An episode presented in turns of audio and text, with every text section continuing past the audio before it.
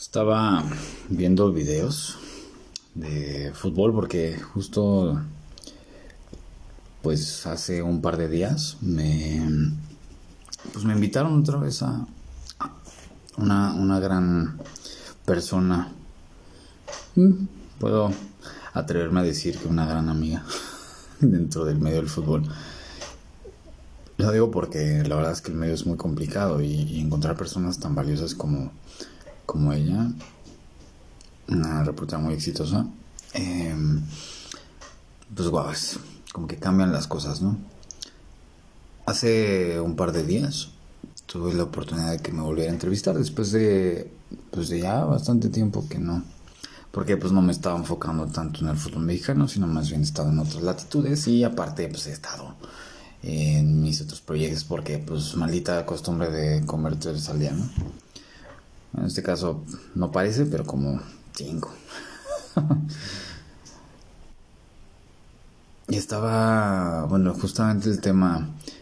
Yo sé que, que no estás acostumbrado, o acostumbrade, o acostumbrada, a escuchar temas en la parte de fútbol. Pues para eso es mejor escuchar el, el, podcast de fútbol, fútbol mente, que de hecho ya tiene rato que no lo, no lo toco. Pero esta, esta va, va, a ser una mezcolanza entre temas sobre fútbol, temas sobre, sí, la parte de estrategia mental y lo que trataba, eh, pues este, esta entrevista, que esperemos que, pues que salga en impreso. La verdad es que es algo muy padre. Yo sé que es una pendejada a lo mejor para, para la gente del mercado pero un, simple mortal pues, realmente lo valora. Y da como cierta nostalgia, ¿no? Hablaba un poquito sobre la prisión. De hecho, ahorita te voy a comentar un poquito. Creo que va a estar muy extenso, pero bueno. Aquí el punto por el cual el título de este episodio, que de hecho está esta, esta amiga me, me, sugirió que hiciera un episodio hablando sobre esto y pues bueno, como ya sabes que no planeo nada, pues vamos a ver qué chingados surge de aquí. Pero el tema que surgió para el podcast, porque justo estaba viendo un video, justamente un video analizando este, una entrevista de, un, de Tito Villa, que gran, gran amigo y tuve oportunidad de que de calificar sus exámenes. Eh, el tema que surgió fue, ¿y si lo vuelvo a intentar? Entonces aquí me tienes con mi chocolatito. Hace rato que comí con mi papá, pues me, me invitó una dona de chocolate cerca de mi gueto. Llegué aquí a las doce y media de la noche. Para mí es como las 7 de la tarde porque me toca trabajar en la madrugada. Mm, echándome mi chocolatito con mi dona, chopeando como buen chilango raza inferior. Pensando esa parte. No tienes una idea de cómo me sentí. Porque, o sea, en el momento de la entrevista yo ya, ya, estoy acostumbrado más a otro, otro ritmo, un ritmo en donde hago eventos, en donde ayudo a conectar a nuevas personas en cuestión de negocios, ayudar a conectar personas con personas. Y o sesiones individuales mm, de repente y bueno pues los las colaboraciones o, o, o lo que estoy trabajando con algunos equipos en otros países o entrenadores y demás no es lo mismo volver como al ajetreo del, del hacer estrategia por todo, desde la parte de equipos de fútbol. Yo pensaba así de, si lo vuelvo a intentar?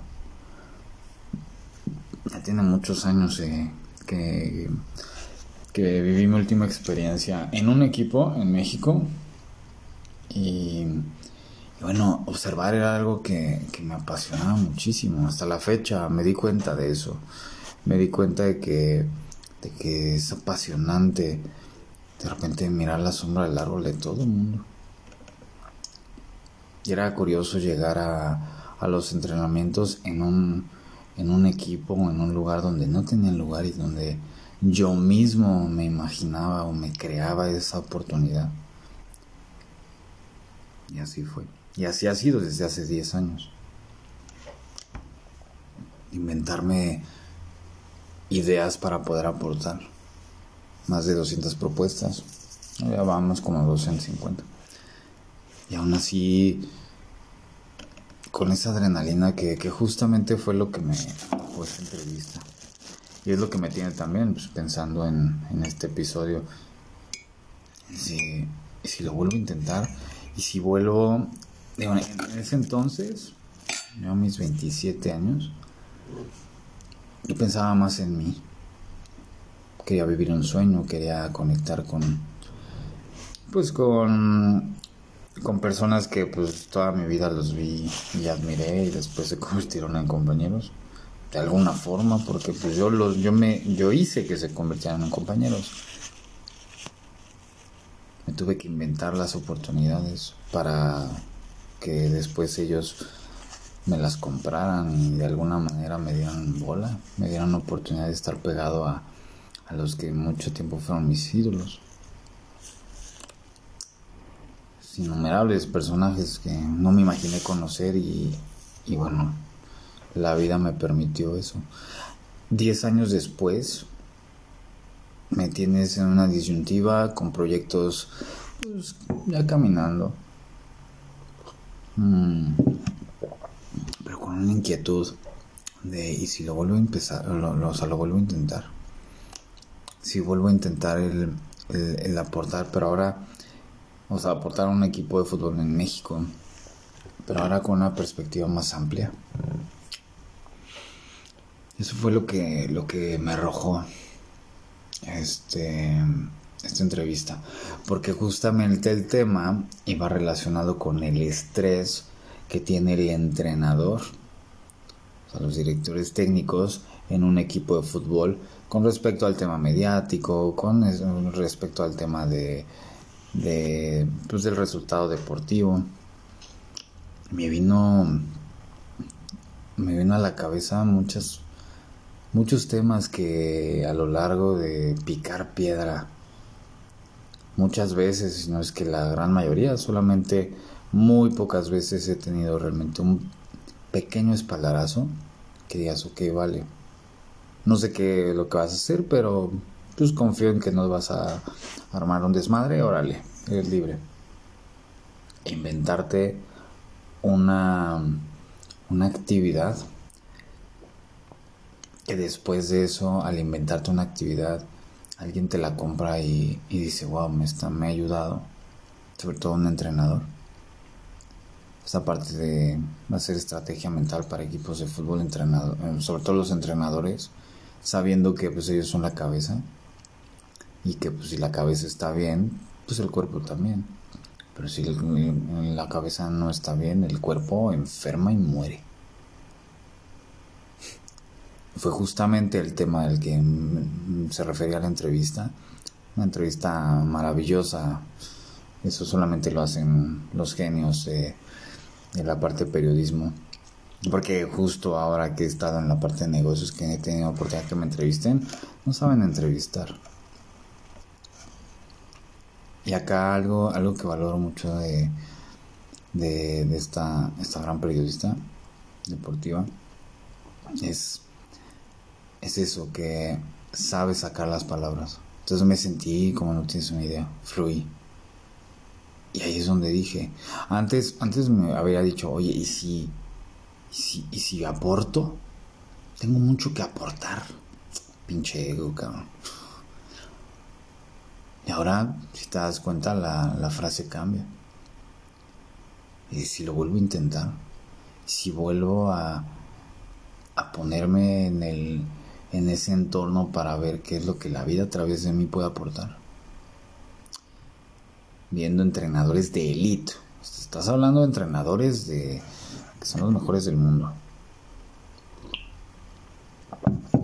Que están batallando con un tema de presión muy cañona por el tema de, de un resultado deportivo. Hmm. Recordé mismo mis momentos en donde tenido oportunidad de colaborar con entrenadores en donde hacía una lista de, de, de, puntos que había visto, que había analizado de entrevistas, de analizar, analizar al rival, del tema de hasta hacer alianzas con los medios. Y en tema de cinco minutos, si es que, o sea, trabajar en, dentro de un partido, ¿no? O sea, se cuenta que partido dura según estos 90 minutos, pero no para nada, o sea, empieza tan cabrón, o sea, tú, tú empiezas desde que te despiertas, desde que la charla técnica, desayuno, todo, todo, hasta el trayecto, todo, todo, todo influye. Y en ese momento como que me revolotó la cabeza y dije, no manches, me, me, me apasiona mucho eso. Antes era más por la necesidad de un sueño, de cumplir un sueño.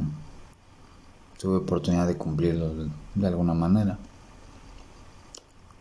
Y ahora lo veo más como que creo que la vida a través de mí puede manifestarse para aportar un amplitud de visión. Ya sin ego, ya sin necesidad de aparecer. De hecho, y bien sabes, en mis proyectos no aparezco.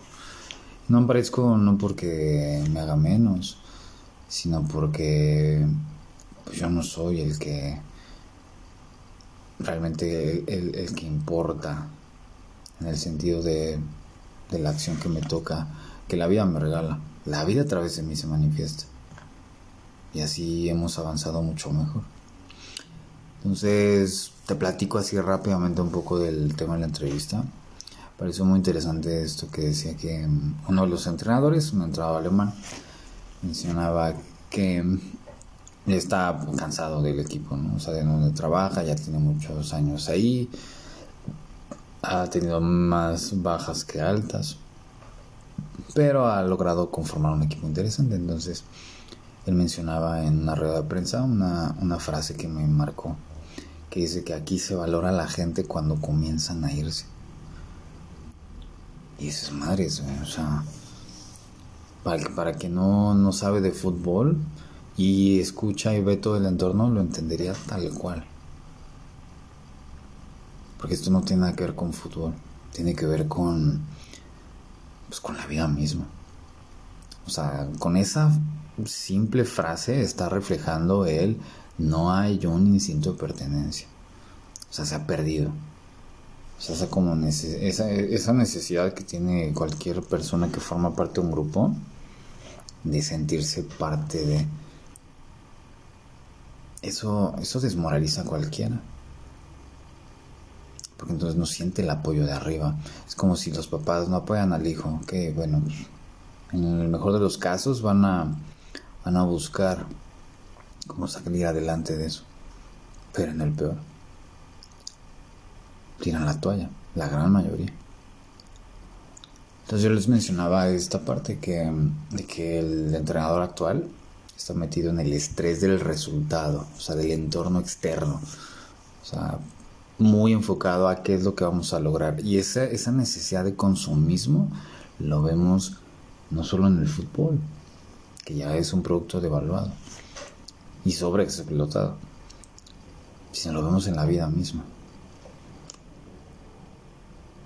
O sea, siento que algo que mencionaba también es que siento que los entrenadores también se han, o sea, se han perdido en el resultadismo y han, han dejado de regresar a su centro, a la base, a la cantera, a las básicas en este caso, por ejemplo, un equipo acá, ver a la 20, la 23 creo que le llaman ahora, ver los talentos que están fluyendo. ¿Por qué? Pues porque estás mirando arriba, queriendo resolver algo que no tiene nada que ver. O sea, y, digo nada que ver porque de, qué sirve que ganes a lo mejor 3, 4 partidos si no eres campeón. Y de qué sirve que eres campeón si de repente eh, a la siguiente temporada a lo mejor ya no es, ya no hay una labor constante. Sobre todo yo, yo veía en los, yo sé que a lo mejor no conoces mucho de esta parte, pero bueno, te explico. Ah, o sea, las fuerzas básicas, eh, hay algunos clubes que están empeñados en ganar esos torneos. Y wow, está padrísimo la competitividad y todo, pero.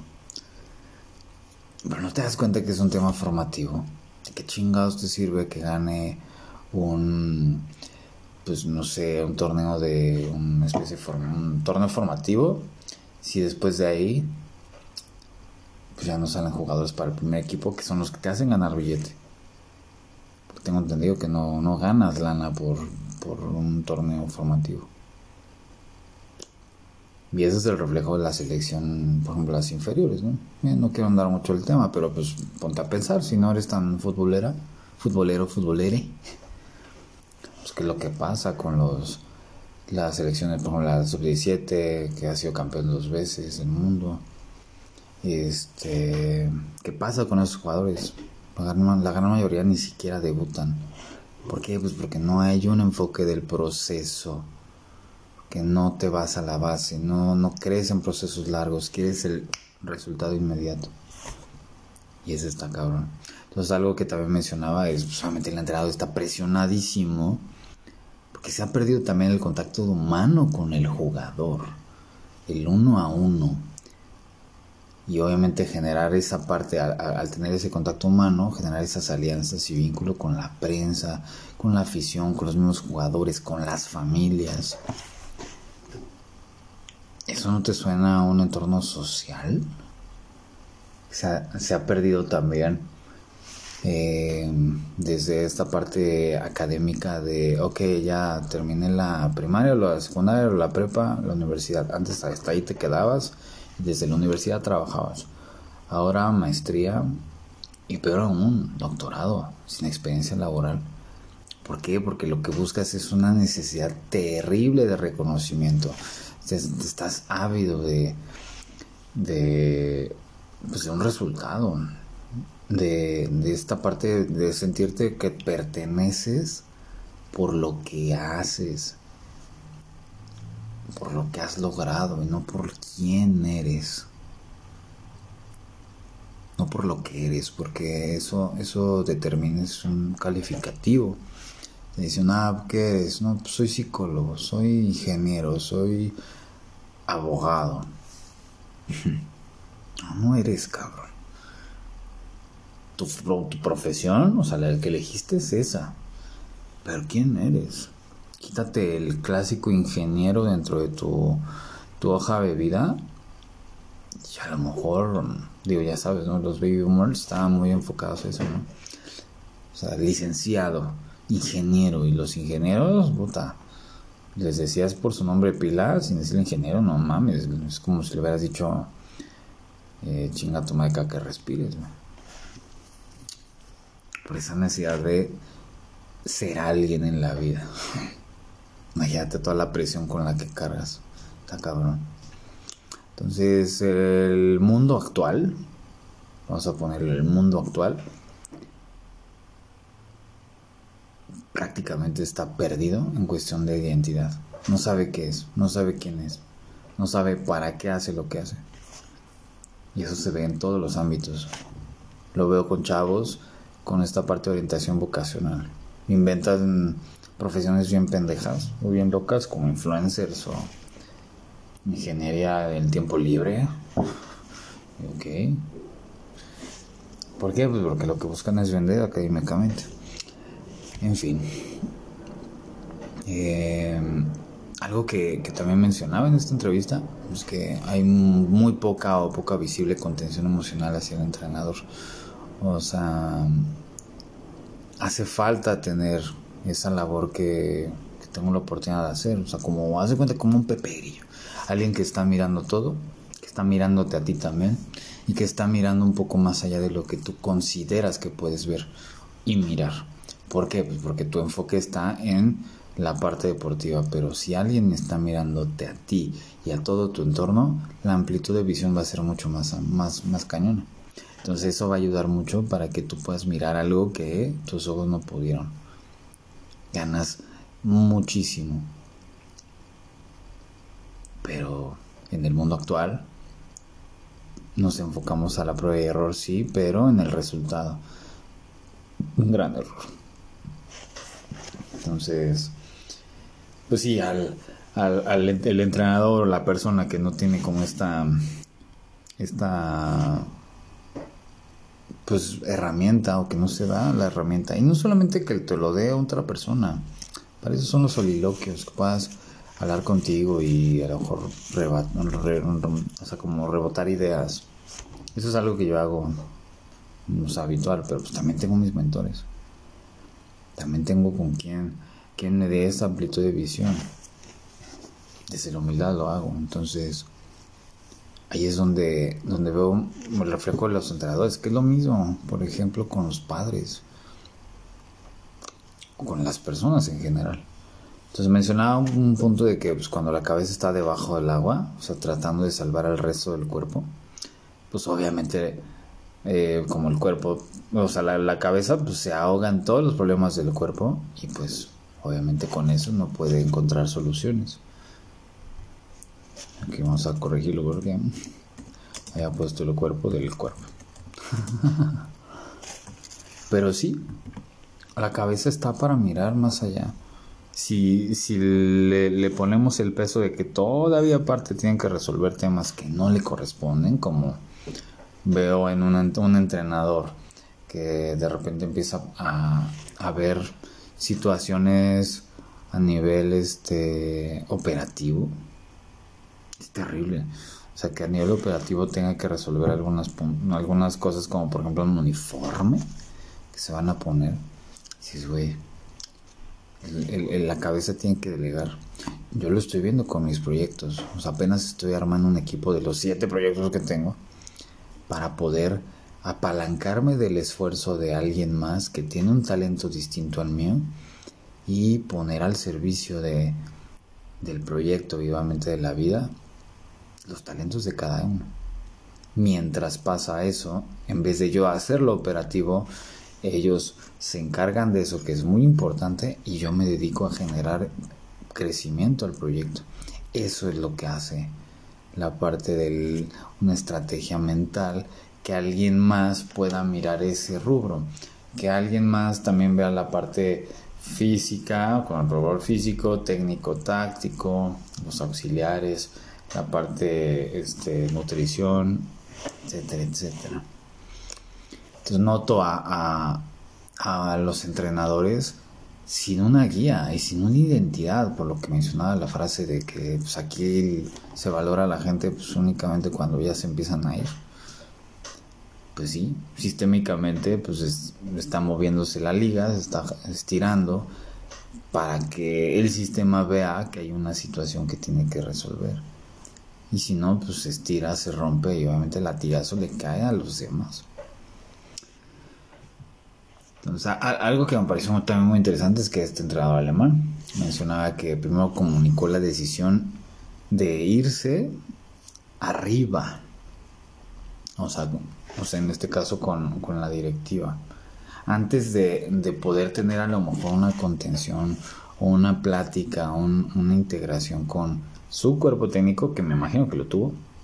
Pero antes de ir hacia arriba, hay ciertos códigos dentro del el, plantel en donde es mucho más importante que él como entrenador se pueda dirigir a sus hijos mayores, que él se dirija al arriba, al de arriba. Te voy a poner un ejemplo, es como si el papá, que ya tiene a su familia y todo, sus hijitos que sean los jugadores, la mamá, pues en este caso pues, son los auxiliares, si para tomar una decisión primero lo consulta con el abuelo, o sea, con este caso con su papá, en vez de consultarlo con su familia y después con sus hijos y después ya contemplarlo hacia arriba. Estoy hablando del pedo, porque obviamente yo no conozco el entorno, pero me imagino que si, si este tipo de, de, de crisis se dio o sea, se ha dado así pues constantemente y en este caso ya cuando cuando tiene que hablar a los de arriba, o sea, a los directivos es porque ya lo rebasó completamente, pues ya sería como algo insostenible, pero siento que se está perdiendo esta parte de interactuar con tu gente, con tu equipo, antes de con los que mandan. Y eso se ve en la familia o sea, en este caso el papá, en vez de tener una interacción con sus, con sus hijos, cercana de, oye, ¿cómo, cómo se sienten? Vamos a agruparnos. Obviamente ahí es donde refuerza la identidad. Vamos a agruparnos y agrupándonos vamos a resolver muchas cosas. No, pues estoy buscando arriba, ¿no? El mismo bar, si te pones a pensar, el mismo bar es un reflejo de que la autoridad ya ni siquiera siente que tiene autoridad, necesita alguien que le corrobore, alguien que lo valide, que diga, sí, sí, sí, no la regaste en esto y, y todo tiene que ser perfecto. Entonces, el fútbol es nada más un muestreo de la vida. Es un los patrones de conducta que tienen cada individuo y obviamente también cada entorno. Que todos son, son heredados. Entonces mencionaba un poquito esta parte de que pues de que hay, hay mucha presión mediática hoy en día. Y eso reflejado, eso es a nivel deportivo, pero reflejado a nivel personal, claro, también es un, hay una presión mediática muy, muy importante. O sea, ese que dirán que, necesitas validar en redes sociales. Y el resultadismo del que hablaba en la entrevista, en la parte deportiva, de que pues la prensa y la afición solamente van a estar juzgando, te hagas lo que hagas, y te van a estar diciendo que pues que a lo mejor es bueno o eres malo según lo que ellos consideran. Y tú crees eso, tú les compras eso. Lo mismo pasa en el fútbol. Nada más hay un poquito más frío porque pues es un tema de resultado y si no me das el resultado, adiós. Entonces es, es curioso también algo que menciona este entrenador que decía, este, pues lleva, o sea, constantemente está en ruedas de prensa, o sea, que a la semana tiene seis. Madres, o sea, estás hablando que nada más no tiene una, o sea, una al día. No tiene una, que es cuando después del partido descansan. Y normalmente los entrenadores de elite no descansan. Acaba el partido y algunos están tan locos que eh, trabajan el siguiente juego.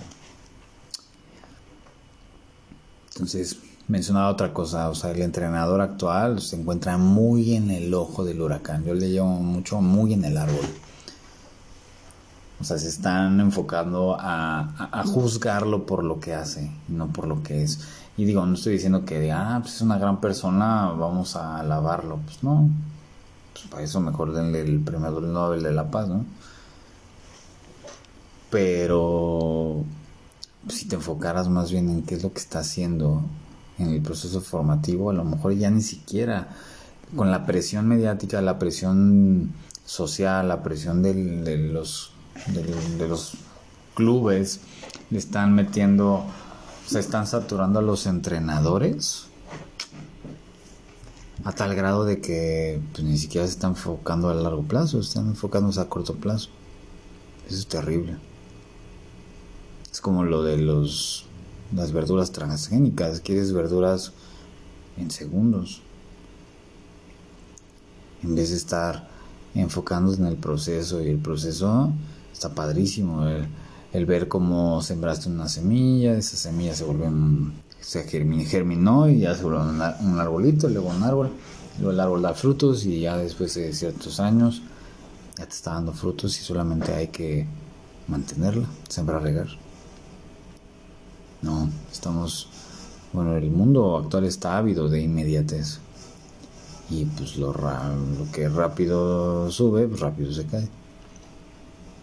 Entonces mencionaba un poquito también en que en, este equilibrio entre el entrenador, el director técnico en la parte deportiva, el director técnico en la parte líder, el entrenador en la parte mediática y todo eso armonizarlo con la persona, personal, laboral, personal, familiar, afectivo, social. Imagínate con toda esa presión, está cabrón. Entonces mencionaba un poquito el tema de crear como ciertos personajes. A mí me ha funcionado muchísimo. O sea, en los equipos de fútbol, o sea, yo soy una mierda. Sí, soy un observador y tengo un perfil bien distinto al, por ejemplo, los eventos del Chale Comadres. Ahí soy una comadre más. Hecho desmadre y todo. En los eventos de negocios, pues es una mezcla de los dos. O sea, estoy echando desmadre, pero estoy conectando con personas. En el tema de las sesiones individuales soy más empático, soy un poquito más como más, más cercano.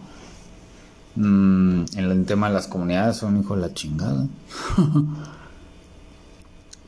Pero la persona es en cierto modo muy, muy diferente a todo eso. Este, no sé, este ejemplo de, de ser introspectivo, yo creo que esa es, la característica que define mi personalidad, valga la redundancia, a nivel persona. Ay, güey, 30 minutos. Pero no, te estés aburriendo. Y bueno, si sí, pues bueno, ya te dormiste, ya esto te sirve como una SMR. Eh, mencionaba también esta parte, del, o sea, buena, o sea, con una buena estrategia de comunicación interna y externa, UTA podría ayudar a que, a que todo fluya mucho mejor. Pero pues nos atrevemos a mirarnos, está cabrón. Y pues mencionaba también esta parte que pues sí, el fútbol actual o sea, se ha vuelto un producto de consumismo sobreexplotado, o sea, y malbaratado y pues obviamente eh, por muchas situaciones externas, una, pandemia, pues otros deportes o la apatía de la identidad, porque todo tiene que ver con la identidad, pues ha venido a la baja en cuestión de audiencia y eso significa que pues también en cuestión de lana. Y pues obviamente el, de, el entorno mediático pues, lo que busca es presionar de, más, pues para sacar contenido de alguna forma, eh, mientras más amarillo mejor y como también los jugadores ya no están tan como tan involucrados en la parte de liderazgo de tomar las riendas pues acá el que paga los platos rotos pues es la cabeza ya no hay tomar o sea toma de iniciativa o sea que un brazo diga ok no ni madres o sea yo o sea yo asumo esta responsabilidad lo que nos toca o dar la cara. Eso ya no sucede. Velo un poquito en las ruedas de prensa. ya no hay jugadores que tienen personalidad. Y si llegan a tenerla, lo están enfocando más a la cuestión mediática y no a la cuestión de juego. Entonces cerré con un punto importante, que esto al final pues, es un reflejo de la misma sociedad, o sea, desde la parte educativa, la parte pues familiar, Está cañón. Entonces, con todo este tema, ¿no crees que, hay mucha pasión detrás? Llevo más de media hora hablando sobre un tema que me parece fascinante y solamente es un poquito de todo lo que en un momento dado puedo, puedo compartir. Pero ahora que he estado un poco más apartado del fútbol, por lo pronto de presencial, que de hecho en, donde colaboro, eh, no hablo de fútbol, de hecho hablo de patrones de conducta y más de perfiles de personalidad. ¿Qué otra cosa? Tema deportivo pues ya es pasa segundo término. Porque pues me enfoco en la base. Y aún así me apasiona muchísimo. Entonces la pregunta es,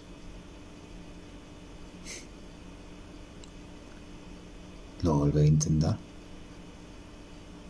es un gran dilema. ¿Tú qué piensas?